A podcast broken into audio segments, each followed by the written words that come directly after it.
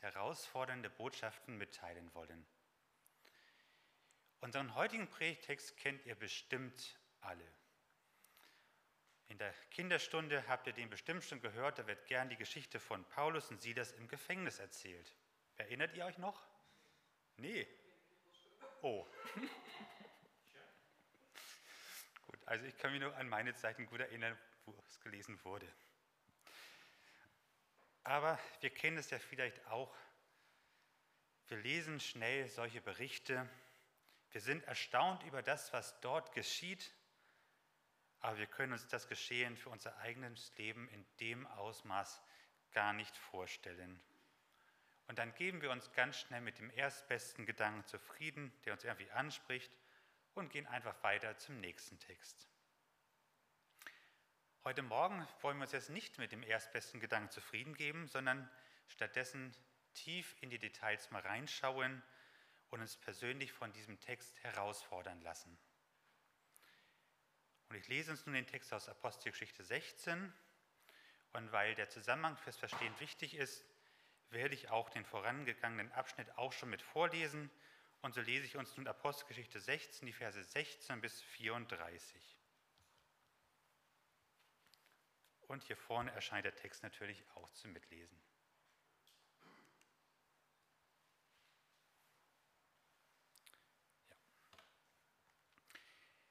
Es geschah aber, als wir zum Gebet gingen, da begegnete uns eine Magd, die hatte einen Wahrsagegeist und brachte ihren Herrn viel Gewinn ein mit ihrem Wahrsagen.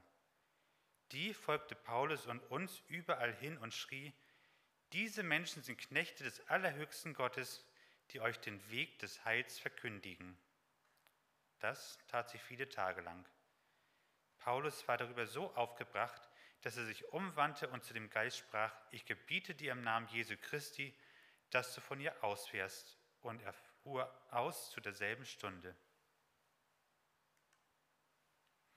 Als aber ihre Herren sahen, dass damit ihre Hoffnung auf Gewinn ausgefahren war, ergriffen sie Paulus und Silas, schleppten sie auf den Markt vor die Oberen und führten sie den Stadtrichtern vor und sprachen, diese Menschen bringen unsere Stadt in Aufruhr. Sie sind Juden und verkündigen Ordnungen, die wir weder annehmen noch einhalten dürfen, weil wir Römer sind. Und das Volk wandte sich gegen sie, und die Stadtrichter ließen ihnen die Kleider herunterreißen und befahlen, sie mit Stöcken zu schlagen. Nachdem man sie hart geschlagen hatte, warf man sie ins Gefängnis und befahl dem Aufseher, sie gut zu bewachen. Als sie aber diesen Befehl empfangen hatte, warf er sie in das innerste Gefängnis und legte ihre Füße in den Block. Um Mitternacht aber beteten Paulus und Silas und lobten Gott. Und die Gefangenen hörten sie. Plötzlich aber geschah ein großes Erdbeben, sodass die Grundmauern des Gefängnisses wankten. Und sogleich öffneten sich alle Türen und von allen fielen die Fesseln ab. Als aber der Aufseher aus dem Schlaf auffuhr und sah die Türen des Gefängnisses offen stehen, zog er das Schwert und wollte sich selbst töten, denn er meinte, die Gefangenen wären entflohen. Paulus aber rief laut, Tu dir nichts an, denn wir sind alle hier. Da forderte der Aufseher ein Licht und stürzte hinein und fiel zitternd Paulus und Silas zu Füßen. Und er führte sie heraus und sprach, liebe Herren, was muss ich tun, dass ich gerettet werde? Sie sprachen, Glaube an den Herrn Jesus, so wirst du und dein Haus selig. Und sie sagten ihm die Worte des Herrn und allen, die in seinem Hause waren. Und er nahm die zu sich in derselben Stunde der Nacht und wusch ihnen die Striemen. Und er ließ sich und alle die Seinen sogleich taufen und führte sie in das Haus und deckte ihnen den Tisch und freute sich mit seinem ganzen Hause, dass er zum Glauben an Gott gekommen war. Soweit der Predigtext. Die Predigt habe ich überschrieben mit dem Thema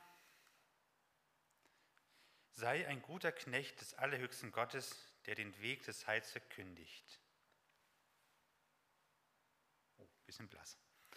Punkt 1, die Akteure, öffentlich bekannte Diener des allerhöchsten Gottes.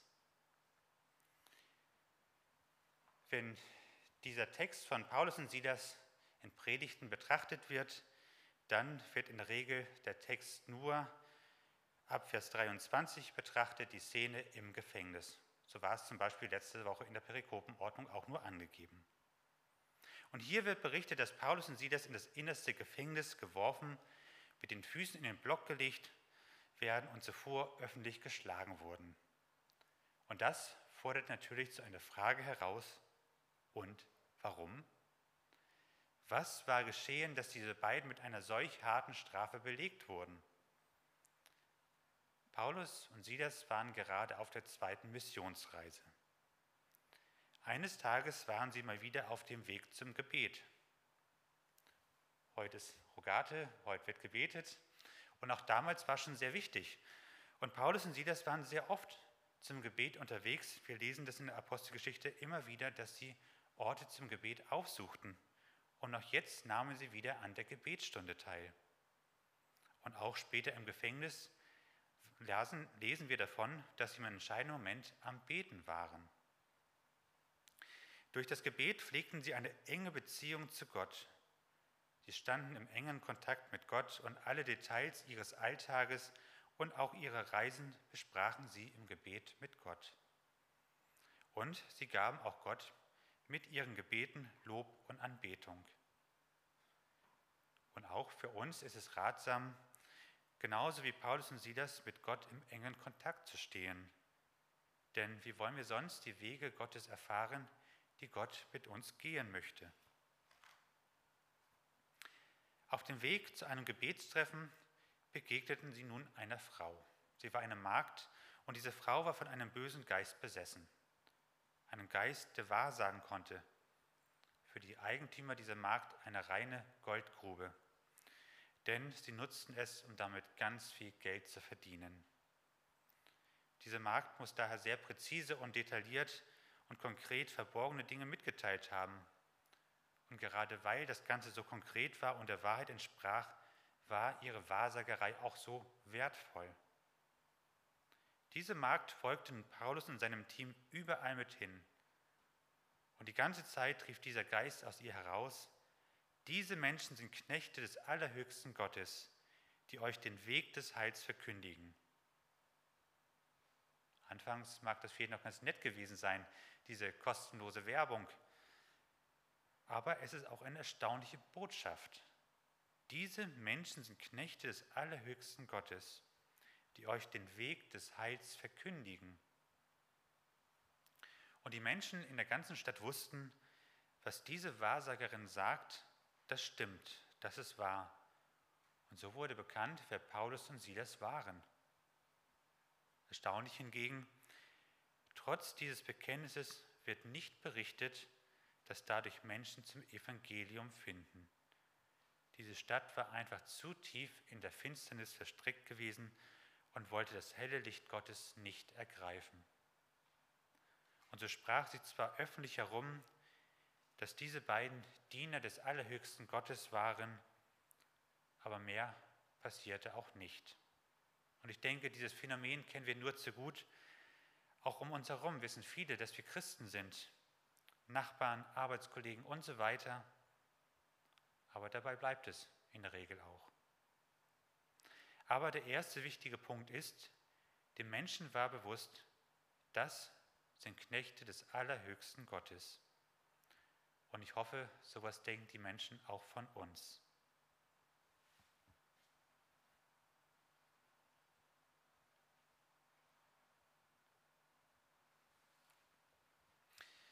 Übrigens, das ist zugleich natürlich auch eine große Herausforderung an uns. Denn wenn die Menschen von uns wissen, dass wir Christen sind, dann dürfen wir uns gerne auch fragen, ja, wie leben wir denn eigentlich auch unseren Glauben in der Öffentlichkeit? Sind wir gute Repräsentanten Gottes in dieser Welt? Erkennen die Menschen an uns zum Beispiel, was es heißt zu lieben, Gott und den Nächsten? Und sind wir gute Vorbilder in unserem Lebenswandel oder in unserer Wortwahl?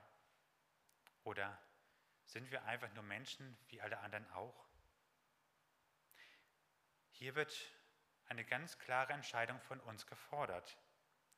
Will ich ein guter Diener, ein guter Nachfolger Christi sein? also ein guter Nachfolger des lebendigen Gottes? Natürlich ist das Ganze auch mit Arbeit verbunden, aber es ist ja auch unsere Aufgabe und es ist auch eine wichtige Voraussetzung, wenn wir als Gemeinde hier in Großreschen den Weg des Heils verkündigen wollen.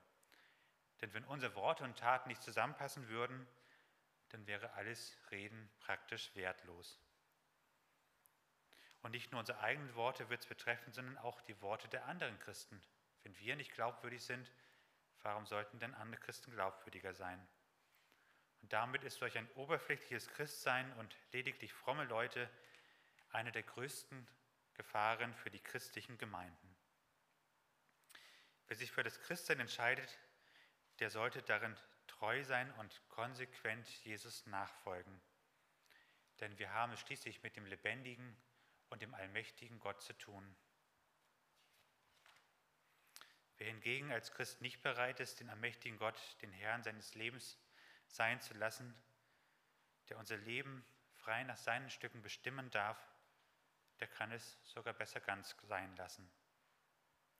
Von Paulus und Silas wird aber in unserem Text ganz klar berichtet, dass sie Knechte des allmächtigen Gottes sind. Die haben eine ganz deutliche Entscheidung getroffen. Nachdem wir nun diese beiden Akteure ein wenig kennengelernt haben, schauen wir uns einmal ein wenig an, wie der Lebenswandel dieser beiden Knechte Gottes aussieht.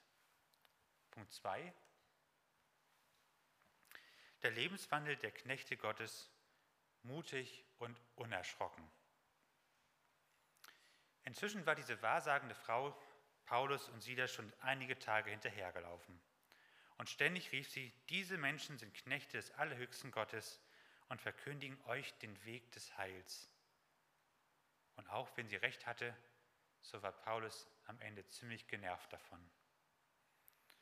Und er hat es auch gar nicht nötig gehabt, dass man solches über sie sagte, denn seine Worte und Taten waren schließlich deutlich genug.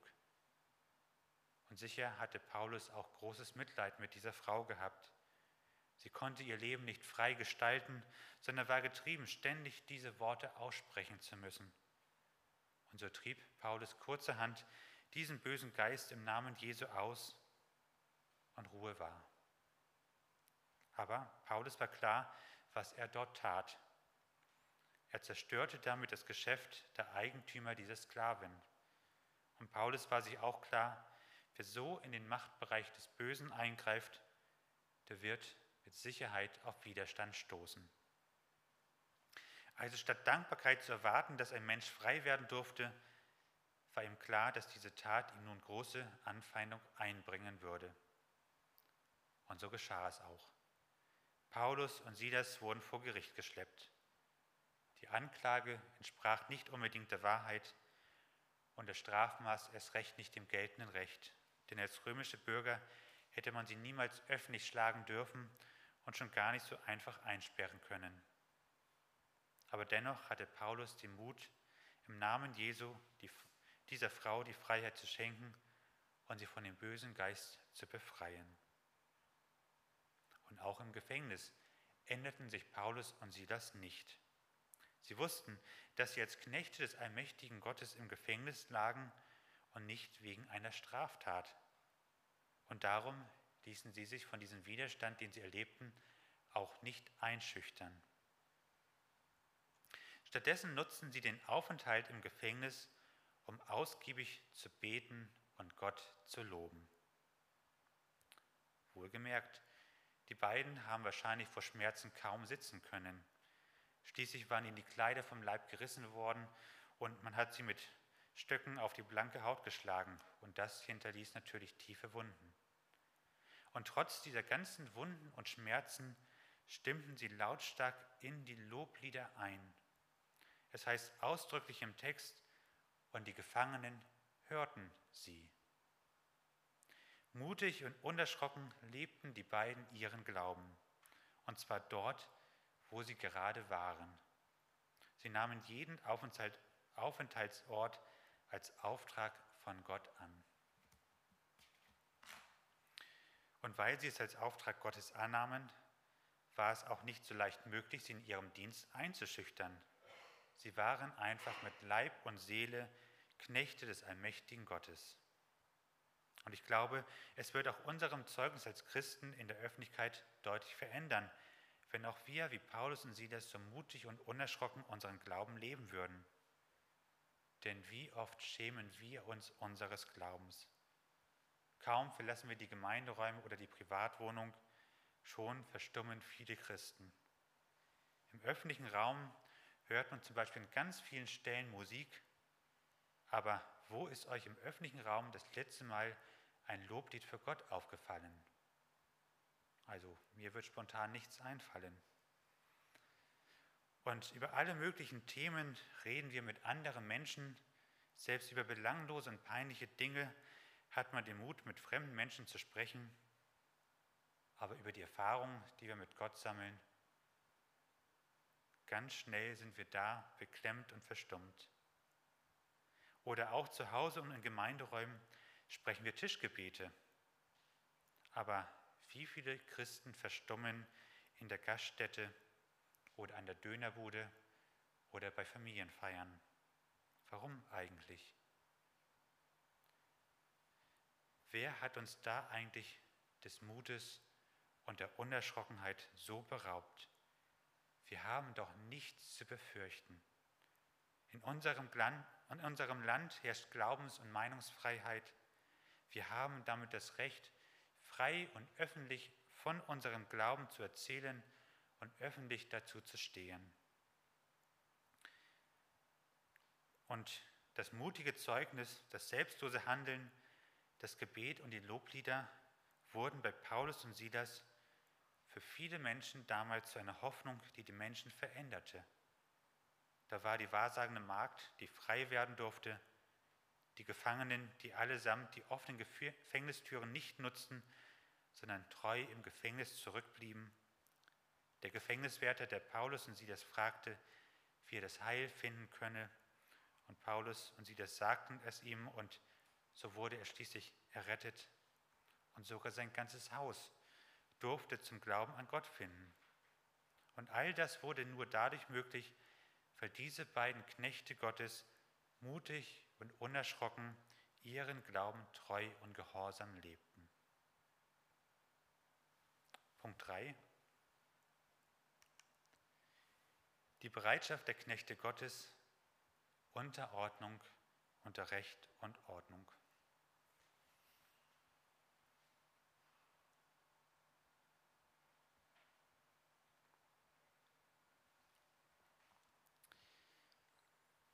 Wie wir aus dem Text erfahren haben, schenkte Gott mitten in der Nacht ein schweres Erdbeben. Und das ganze Gefängnis wurde schwer erschüttert und sogar die Türen und Fesseln öffneten sich. Gott tritt an dieser Stelle mit seiner ganzen Macht in Erscheinung. Und ihr könnt davon ausgehen, dass mit aller großer Sicherheit die Gefängnistüren wirklich gut gesichert waren.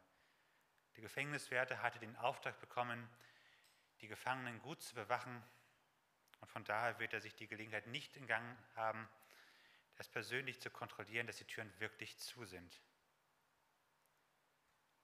Es sollte schließlich kein Häftling so einfach entfliehen können. Und ich weiß nicht, ob ihr es schon mal festgestellt habt, man kann an einer verschlossenen Tür rütteln und schütteln, wie man will, also ein Erdbeben simulieren, da geht nichts von alleine auf. Also zumindest hatte ich noch nie Erfolg gehabt.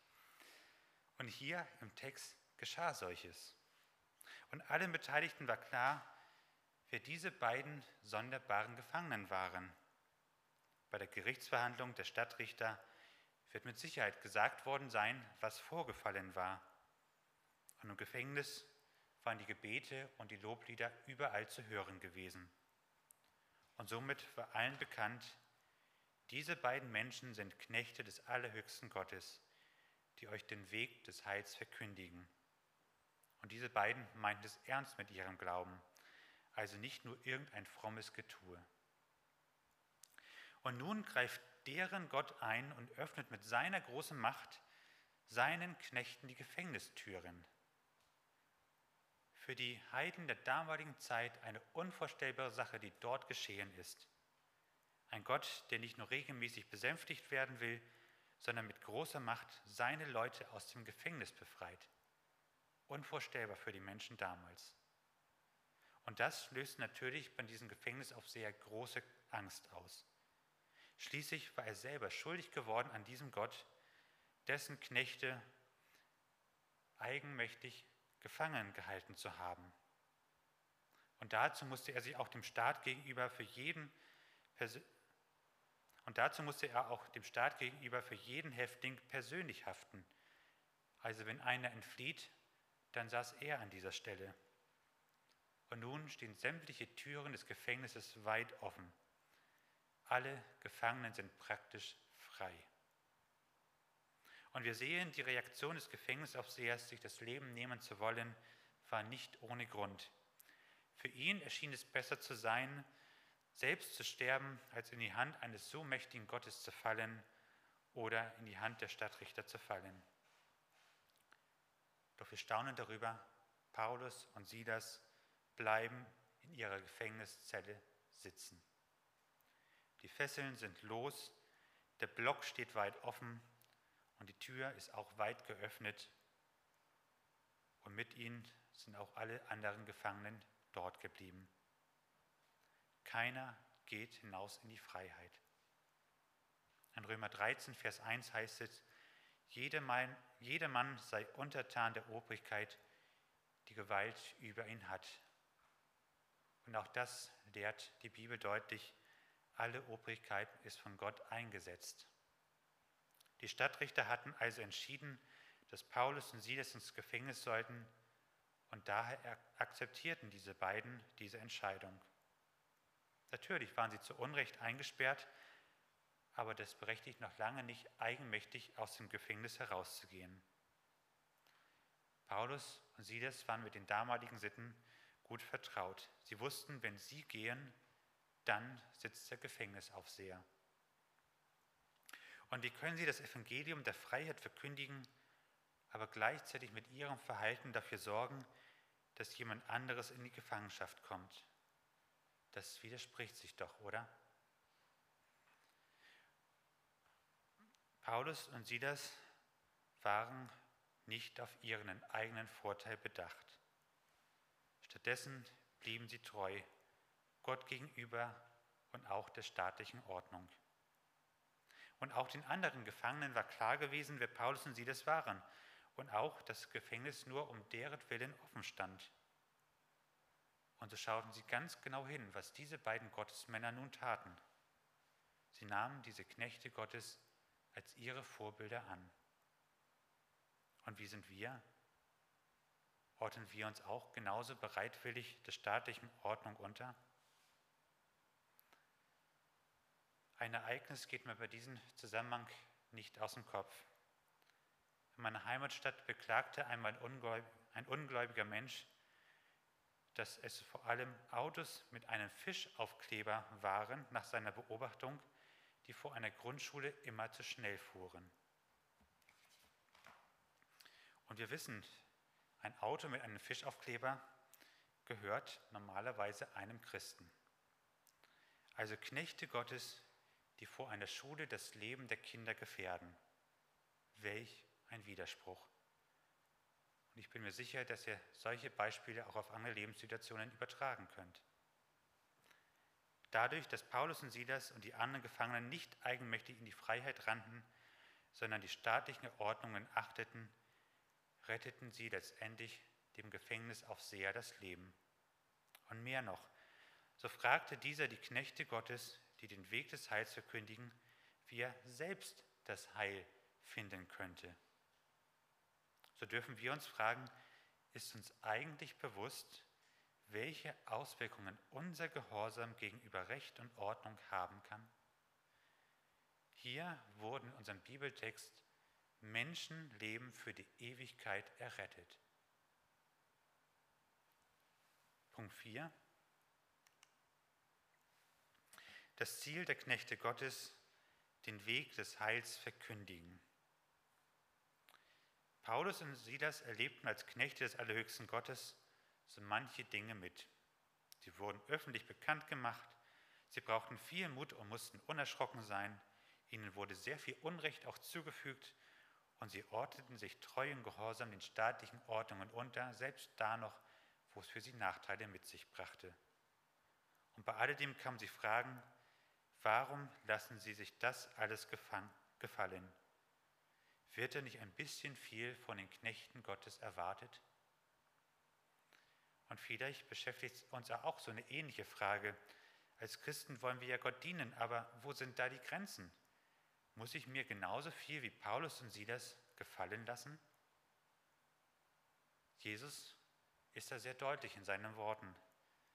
Markus 8, Vers 34, wer mir nachfolgen will, der verleugne sich selbst und nehme sein Kreuz auf sich und folge mir nach.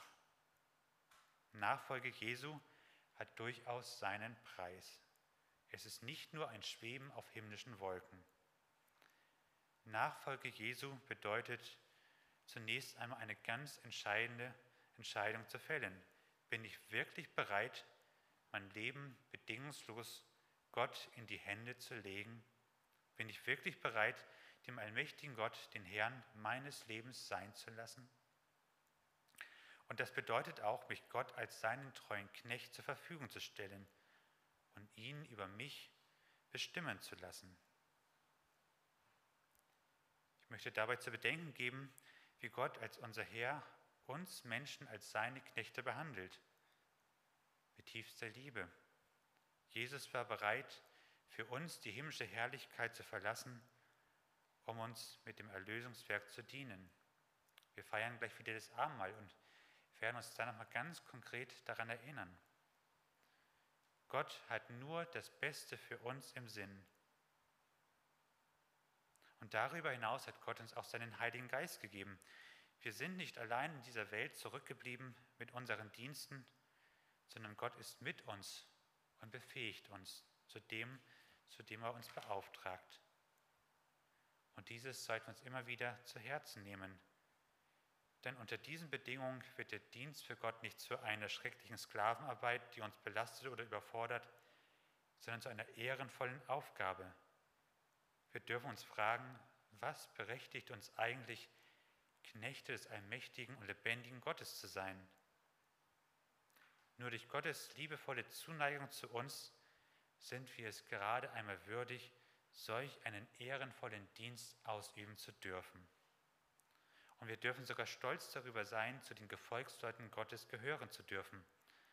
Und das darf uns motivieren, unseren Platz, den wir von Gott zugewiesen bekommen, bestmöglich auszufüllen. Egal an welchem Platz wir von Gott gestellt wurden.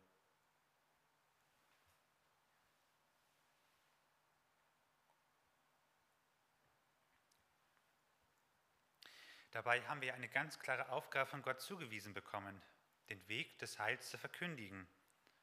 Man denke nur an den Missionsbefehl. Aber in diesem Textabschnitt wurde auch deutlich, nicht die perfekten und ausgefeilten Worte waren es, die hier die Menschen zum Heil führten.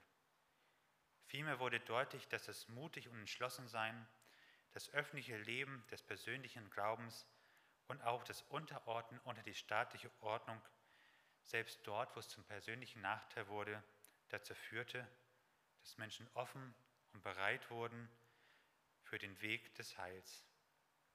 Und es schließt sich hier in diesem Text ein ganz entscheidender Kreis. Am Anfang des Berichtes werden uns diese beiden als Knechte des allmächtigen Gottes vorgestellt. Und jetzt kommt es, die den Weg des Heils verkündigen. Und ganz am Ende des Berichtes wird uns erzählt, wie der Gefängnisaufseher sie fragte, was muss ich tun, damit ich gerettet werde? Und so kamen Paulus und Silas zu ihrem Ziel. Sie konnten vielen Menschen das Evangelium verkündigen und so wurde ein ganzes Haus für die Ewigkeit gerettet. Sie mussten also nicht die Menschen aufdringlich beschwatzen, sondern haben erst einmal konsequent ihren Glauben gelebt und das in der Öffentlichkeit. Und als sie dann gefragt wurden, da konnten sie offenen Ohren und offenen Herzen antworten. Natürlich sollte man aber auch wissen, was man dann auf solch eine Frage antwortet. Und auch hier können wir uns immer wieder die Frage stellen, was hätte eigentlich ich auf diese Frage des Aufsehers geantwortet? Was muss ich tun, damit ich gerettet werde? Könntet ihr diese Frage beantworten? Die Antwort darauf braucht nun keine ausgefeilte theologische Abhandlung sein. Wir brauchen auch kein jahrelanges Theologiestudium oder irgendwelche Schulungen mitgemacht zu haben. Die Antwort, die hier im Text steht, ist ganz schlicht und ergreifend. Glaube an den Herrn Jesus, so wirst du und dein Haus gerettet werden. Und dann heißt es in unserem Text weiter, und sie sagten ihm das Wort des Herrn. Also nicht ihre eigene Lehre verkündigten sie dann, sondern das, was Gott selber in seinem Wort verkündigt hat. Auch das ist wiederum eine überschaubare Aufgabe, das zu fragen, ja, was hat eigentlich Jesus uns in seinem Wort gelehrt? Ein regelmäßiges Bibellesen hilft, das ganz einfach festzustellen. Und anschließend können wir dann natürlich auch berichten, warum wir selber Christen geworden sind, wie es unser Leben verändert und wie wir nun unseren Glauben leben. Also einen ganz schlichten persönlichen Erfahrungsbericht geben. Also so wie wir von unserem letzten Urlaub vielleicht berichten, ganz einfach von unserem Glauben auch erzählen. Auch das dürfte nicht schwer sein. Also ein Urlaubsbericht fällt, glaube ich, jedem leicht. Und so kommen wir dann auch entspannt an unser Ziel, den Weg des Heils zu verkündigen. Ich komme zum Schluss. Ein guter Knecht des allmächtigen Gottes zu sein, bedeutet zunächst einmal nicht, ein begnadeter Evangelist zu sein, der super redegewandt ist. Das würde ich selber auch nicht schaffen. Also reden ist nicht meine Stärke. Die alles entscheidende Grundvoraussetzung ist erst einmal treu und entschlossen, sich in den Dienst des Herrn zu begeben, öffentlich zu seinem Glauben zu stehen und sich auch den Ordnungen, die Gott eingesetzt hat, die staatliche Ordnung zu akzeptieren und sich dem unterzuordnen. Und besonders wichtig ist es, eine ganz klare Entscheidung vor Gott zu fällen und ihm zu sagen, Gott, du bist der Herr meines Lebens und ich bin dein treuer Diener.